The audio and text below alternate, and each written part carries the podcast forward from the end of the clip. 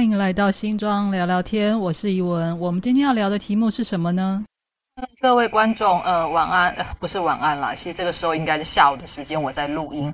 那我们这一集要介绍什么呢？我们这一集要介绍郑清文的短篇小说《大和福子》。那有开始比较早期在追我的听众，应该都知道，这个节目开通的第一集跟第二集就是介绍小说家郑清文的作品《三角马》跟《最后的绅士》。那我在这边还是稍微介绍一下他的背景哈。郑清文是新庄在地出生的小说家，他原本是桃园出生啊。那因为他过继给新庄街上的亲戚，所以他改姓郑。那从小就在新庄街上长大。那新庄公学校毕业之后呢，就遇到台湾光复。那念初中的时候，他才开始学习中文。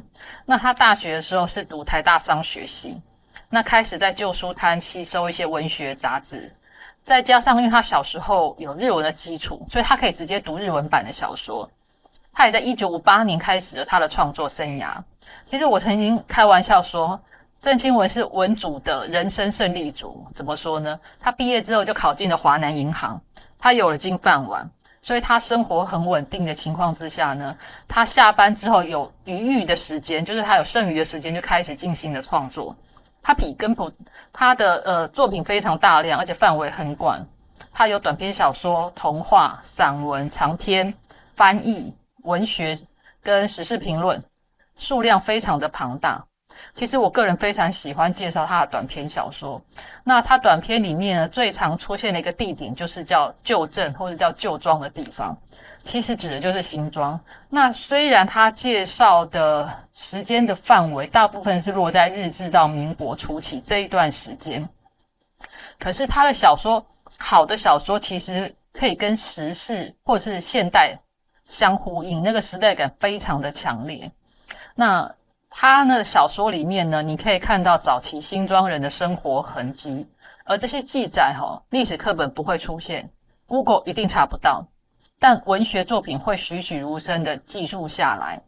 比如说，我第一集在介绍三角马的时候，他讲的是一个台籍日本警察的故事。其实你光听这个身份，你就觉得他非常的吸引人，而且他写小说的技巧非常好。算是海明威冰山理论的实践者，而且他小说的情节的行走方式就跟电影的运镜一样，他短短的一句话就可以让你身临其境。那本集呢要介绍的是大和福子，那接下来呢就听我慢慢的讲故事吧。在介绍故事之前呢，我大概也稍微聊一下我为什么要介绍这一篇呢？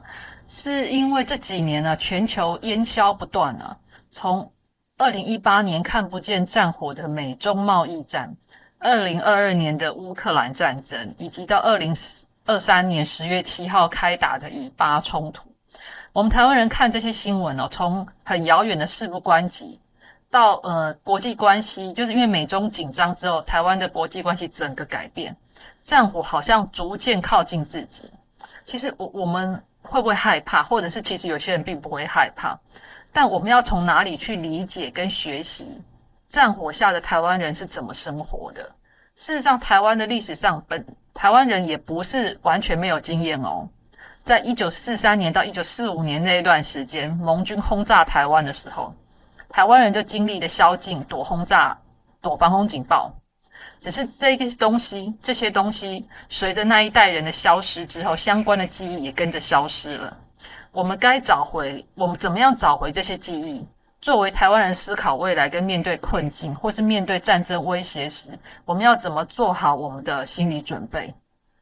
那小说是一种记录的形式。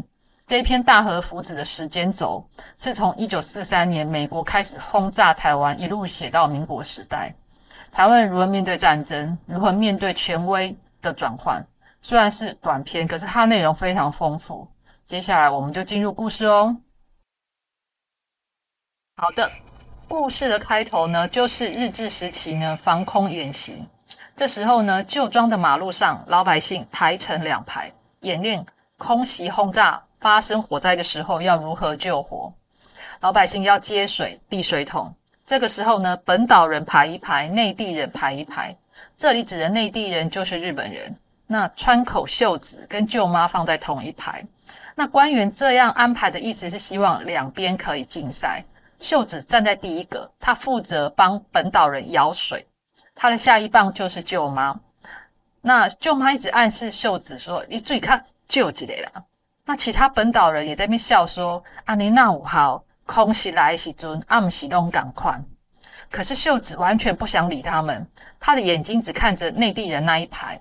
他觉得秀子，他觉得本岛人人多，用手传水桶速度很快，一定会赢。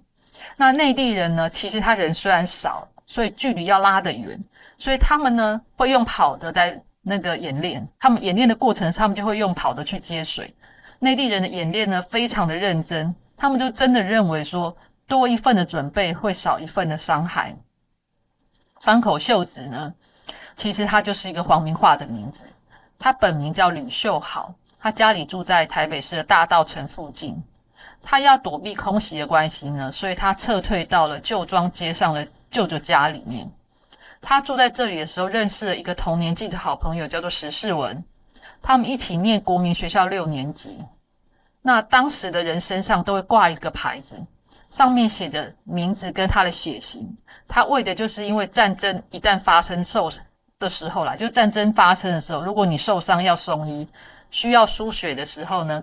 医生、医护人员马上就可以看到你是什么血型。那秀子就问世文说：“啊，你的血型嘞？”世文就说：“哦，我 O 型啊。”那秀子就讲说：“我 A 型哦，你的血可以给我，我的不能给你。我是拿，你是给的。”我们大概可以从这些对话记录中可以感受到，秀子是一个蛮骄傲的女生啊。那也因为这样，秀子的朋友不多。而且他跟舅妈的关系很不好，秀子实在受不了舅妈吃饭的时候呢，那个筷子会在饭菜里面翻转。他就跟舅妈认真的说：“日本人都是分菜吃的，没有办法分菜的时候也会用公筷啊。”那舅妈就会有意无意的暗示他说：“哎呦，你卖假啊啦，真正日本查某拢不是拢无清口诶。”好，这句话意思就是说啊，你不要假了，真正的日本女人是不穿裤子的，因为她们和服底下可能是穿别的东西啦。那我们可以想见哈，秀子在舅舅家里的状况并没有很好。那时间过去了，秀子在毕业之后，就是她公学校毕业之后，她升学考进了第一高女。可是石世文呢，并没有上州立中学，他只能念呃一所私立学校。那个时候，旧庄的公会堂四周围种满了呃树木花草，它有形成一个小广场。他出去的时候呢，有一条大大路，从南到北大概一百多公尺，从妈祖宫到大水河岸，大概是呃从南到北这样的距离，大概一百多公尺。那公会堂的东边跟北边是围墙，它跟住家隔开来。那围墙跟住家之间呢，有一条小路。平常呢可以行走，那当然呢，因为有围墙呢，也是小朋友恶作剧的天堂。最近十四文呢，常常会看到小孩子在那边涂鸦，写着“坏八”，他什么意思啊？他非常生气，而且他知道这个是在骂他的，是骂他次一等的意思，所以呢，他就会拿起瓦片，直接把那个“坏八”这两个字划掉。而且不但如此哦，他还拿水去泼，然后用。那个拔草去把它擦掉，但他心里面总觉得坏八这个影子还在，而且隔天呢就会看到小孩写更大字的坏八。那他生气的原因是因为呢，这个坏八的旁边画的一朵樱花是他学校的校徽，那另外一边画的一高女的校徽，你要知道当时全旧庄只有一个一高女，就是川口秀子。这个坏八其实是片假名。其实就是人造纤维的意思，因为战争的时期呢，没有棉花跟羊毛，所以通常就是用人造纤维来替代的次级品。其实这一段故事，我我很喜欢他这一段描述哈，我们可以感觉到小孩子在意的事情跟大人差很多。就是如果没有战争啊，没有这场战争，十四文不会认识秀子，他不会被人家说他是一个次一次一级的。因为其实，在那个时代，哈，真的可以念书升学的人，终究还是占少数哦。大多数人可能中学、可能公学校没有毕业，就去种田，或是帮家里做事情了。那呃，这边所提到的旧庄公会堂，哈，就是现在新庄的第一公有市场。那他早年，他早年的公会堂的描述其实非常的漂亮，它四周围充满了花草树木，是一个小广场，感觉起来那边好像是一个呃很很舒服的生活空间，大家都可以在那边走来走去。那从妈祖宫到大水河岸这一段妈祖宫应该就是慈幼宫，然后沿着那一条路就可以看，就是现在到那个立济水门那边的大水河边。那当时没有。呃，当时没有提防，它就是一个呃斜坡下去就可以是它的呃，它不像它应该那个时候不是叫提防，就是有点像河岸的斜坡一路向下。那公会堂的左右两边那个时候还是围墙，旁边就是住家。事实上，听说郑清文的老家就住在那边，所以他这样子的描绘是非常贴近现实当时现实的环境哦。有一次，秀子跟世文在聊天，秀子就问说：“世文，你为什么不改日本姓，作为一个真正的日本人呢？作为一个真正的一等国民啊？”世文就说：“呃，我问过爸爸，但是他有次说到，我们姓石是祖先留下来的，改了就完全接不上去了。”秀子就说：“可以留住啊，像林，日本也有这个姓，只是读音不同。”那有姓杨就可以改成柳春啊。世文就说：“哇，他们很有学问呢。杨跟柳在汉字是很接近的。”那石世文就问啊：“那你为什么改姓川口？”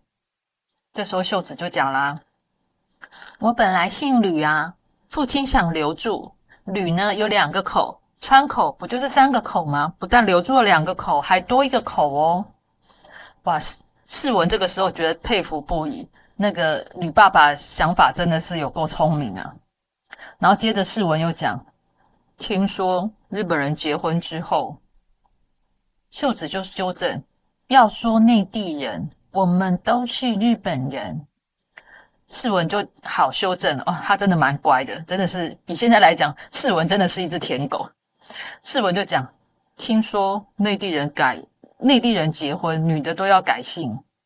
秀子就说：“男的也可以改姓啊，改姓女生这边的姓入赘就是这样啊。”世文就接着讲：“如果内地人要嫁给本岛人，也要改姓吗？”秀子就说：“对呀，可是如果是我的话，我会要对方先改哦，不然就姓我的姓啊。”世文就问他：“呃，为什么？”秀子。马路，我不是说过要做真正的日本人？世文就问啊，那我的十要怎么改啊？其实上面这一段对话不是很长啊，可是可以带出这两个人的价值观。虽然血统上都不是日本人，可是秀子在这个时候，他非常的明确知道自己想要成为一个日本人。好，所以他们家刚好他们全家就走上了皇民化，而且他在教育上面，他也真的。真正的把他自己好像训练成一个日本人的样子，他对他自己的未来定位非常的清楚，他甚至于很明白的暗示了十四文，如果结婚对象就算是台湾人，也要跟他一样完全接受黄明化的日本人。可是相对的十四文来讲，其实他有点懵懵懂懂，他有点在暗，他有点在吐槽或暗示秀子说：啊，你如果嫁给台湾人的话，你不是还要改吗？就没有想要被秀子反将军说，那女生就会要求男生自己先改。那十四文这个时候其实还有一点点小孩子，他总是在不经意的流露出他对秀子有一种特殊的情感，而且他听秀子讲话，他又很容易的被他吸引，他一直很想听他用那种很大人的口吻，又很深谋远虑、很很深谋远虑的思考模式，在在跟他谈事情。虽然我。不认为十四文在那个时候真的很明白，他们刚才那些对话到底代表的是什么含义。太平洋战争爆发，日军其实到后来是节节败退，美军在那个时候已经登陆菲律宾，收复马尼拉。那菲律宾跟台湾这么近，美国会直接登陆台湾吗？这个时候其实台湾有一点人心惶惶啊。在争战争时期，战报统一由日本大本营公布。每次都是战果辉煌，神风特工队视死如归，但是战争却越来越接近台湾。我觉得短短的一句话就秀那个就揭露了很多很多的 message 在里头啊。那史世文当时呢，他住在俊逸所的对面。那个时候呢，已经有日本教官要教导民众刺枪术，还有如何操作武器，如何攻击敌人的要害。如果动作不对，教官会纠正你。刚开始的时候，其实百姓是兴致盎然的，可是后来学的人越来越少。史世文有有去试一下那些假枪假刀，总是力气出不来，然后教官就在旁边骂他说：“你要大声一点，把他喊出来呀！”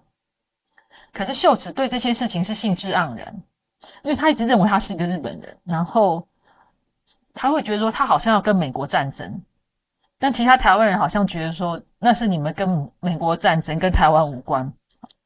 这两种完全不一样的呃对比。那那时候呢，他就会全副武装，穿白衣黑长裙，额头上就绑了一个白布条，然后手握扫刀。其实这个是日本女人那种武装的装扮。他跟他跟世文说：“如果美国登陆，他不是战死就是自杀。在日本一个城陷落之前，日本女子都是要自杀的。这就是大和福子的精神。其实那一段时间呢，空袭警报不断，秀子的舅妈哈忙着宰杀鸡鸭，她认为哈死也要当一个饱鬼，要吃得饱，要吃得饱，穿得好这样子。”那很多人呢，反而过来安慰舅妈说：“啊，旧庄是个小地方，美国人不会来这边轰炸啦。”有一天，石世文到台北去上课，因为发了空袭警报，课上不成，他只好走路回家。他呃走过台北桥到二重埔的时候呢，美国轰炸机开始轰炸台北市，是 B 二四三架飞机排成横列，一波一波的投炸弹。他猜测目标可能是总督府，那因为炸弹都在附近爆炸，他从二重埔看台北非常的清楚。美国的飞机一波一波来，他躲在路的旁边挖好的小圆坑，一个圆坑呢大概可以躲一到两个人，因为他知道炸弹是往前落下的，所以飞机飞过头顶的时候就表示他安全了。那呢，呃，大概呃轰炸平息后不久呢，他就从小圆坑出来。再往旧庄的方向前进，那当天晚上就传出消息了：秀子的父母跟弟弟被炸死了。秀子的父亲呢，在圆环开中药行，他想说卖药也是救人啊，所以他没有那么快到疏散到旧庄来。就这一次直接遇到空袭警报的时候呢，炸弹直击防空洞，连尸体都找不到了。隔天，十四文还是去上学哦，学校也还在。但附近的房子都倒了，只剩下墙壁。在废墟当中呢，我们还可以看得到一些家具，有一些支离破碎，佛桌、棉床、桌椅。那桌椅上面还沾了一层灰。有些人在清理，有些人在寻找，还有很多人在哭泣。那路上留下很多水塘坑洞，那些都是炸弹炸出来的。有一些地方的水管破裂，那水就一直喷出来。那在瓦砾堆中有一些血腥味，那是人血还是人肉的味道吗？其实，在这一段的描述里面呢，它包含它包含了很多现实生活里面，呃，战争发生的时候，人民的老百姓的生活。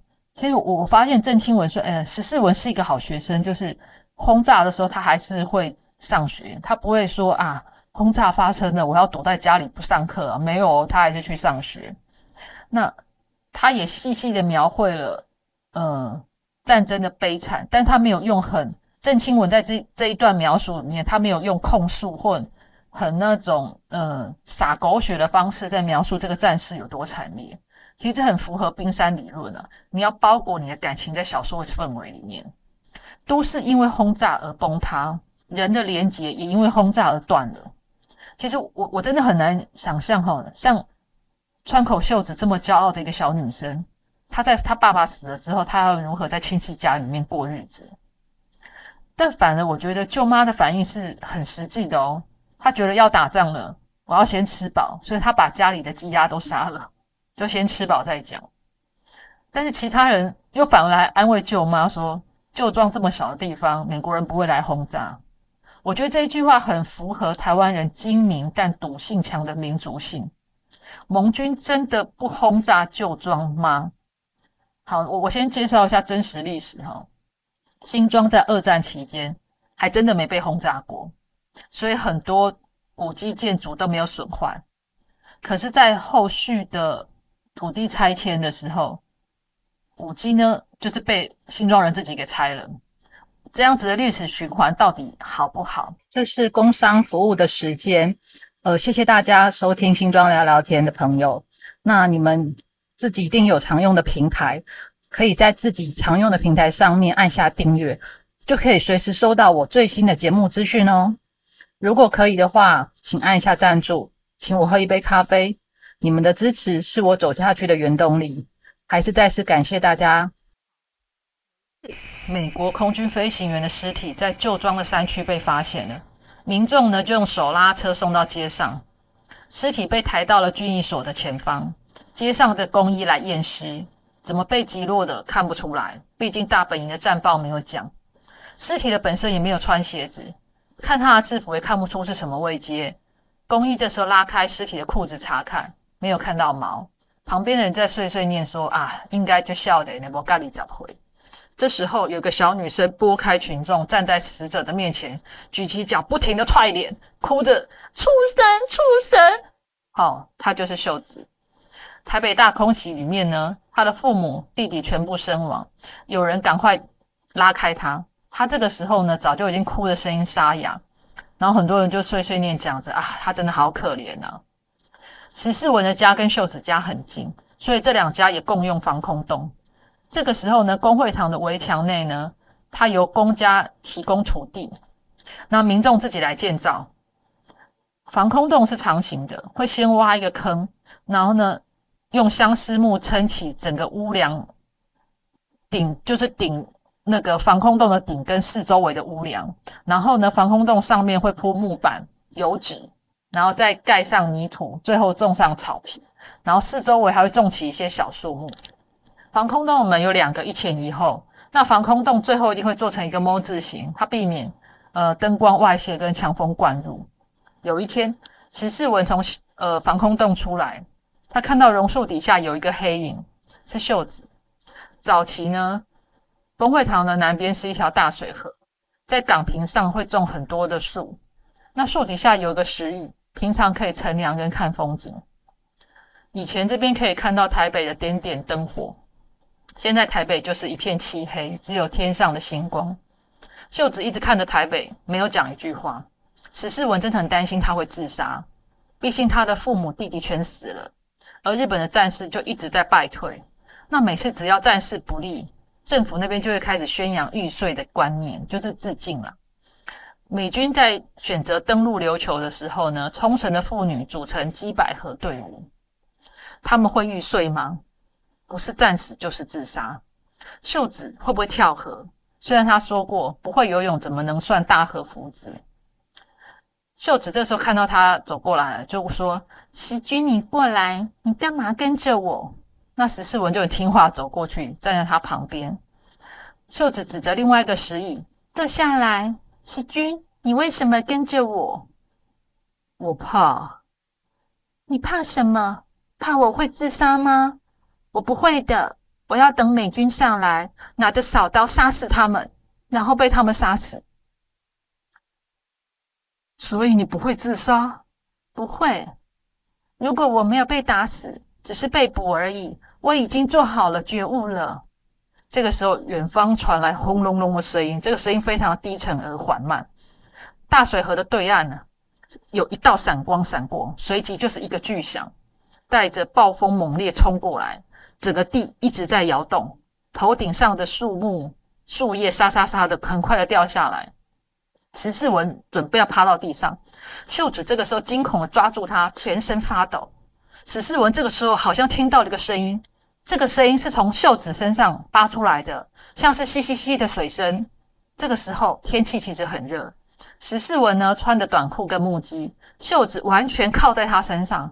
秀子那时候穿着灯笼裤，裤管已经湿湿的了，整个都粘在他的腿跟膝盖上面。有人呢从防空洞走出来，秀子急忙推开他。时君不能说哦。石世文这时候还搞不清楚什么状况呢。等到其他人陆陆续续从防空洞出来之后，石世文也就明白了。其实这一段呃上面的那一段描述，我觉得是非常明确的反映是反映出在战争时期的台湾的一些生活面。防空洞是自己挖的哦，对，防空洞是自己挖的。而且到战争后期，多数人长时间的待在防空洞里面，待久了其实会让人可能会有一种害怕的感觉。那根据这些小说的情节在描述，秀子在卸下所有的武装跟骄傲的时候，其实是一个非常脆弱的小孩。他后来吓到闪尿，其实我觉得那一段其实就是闪尿了啦。那我我觉得其实用一个。嗯，比较正常的心态来看哦，我们在面对生死关头的时候，闪我们的脑袋会闪过一系列很多很多的画面呢。你会懦弱，会退缩，真的是很正常的。这一篇大和福子跟二零二三年的现在有很多可以相对照的地方。二零二三年各地战火升温呢，那有很多人急忙的在社群媒体表态、发表言论，然后呃表明立场或是什么样的状况，可是。更多时候的人性是在战火下流动的。那面对这个冲突，我们要如何自处？我们要学习保护家人，还是像舅妈一样享受美食，或者是像有有有钱人这样安排后路？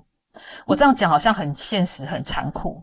可是，一旦真正冲突发生的时候，就是所有的连接、所有的互助，在战事发生的时候。会全部断裂，所有的文明也会在那个时间点全部断裂。这种残忍的事情发生的时候，秀子跟十四文的未来又会走向什么样的一条路呢？下一集新装聊聊天，欢迎收听，下次再见喽，拜拜。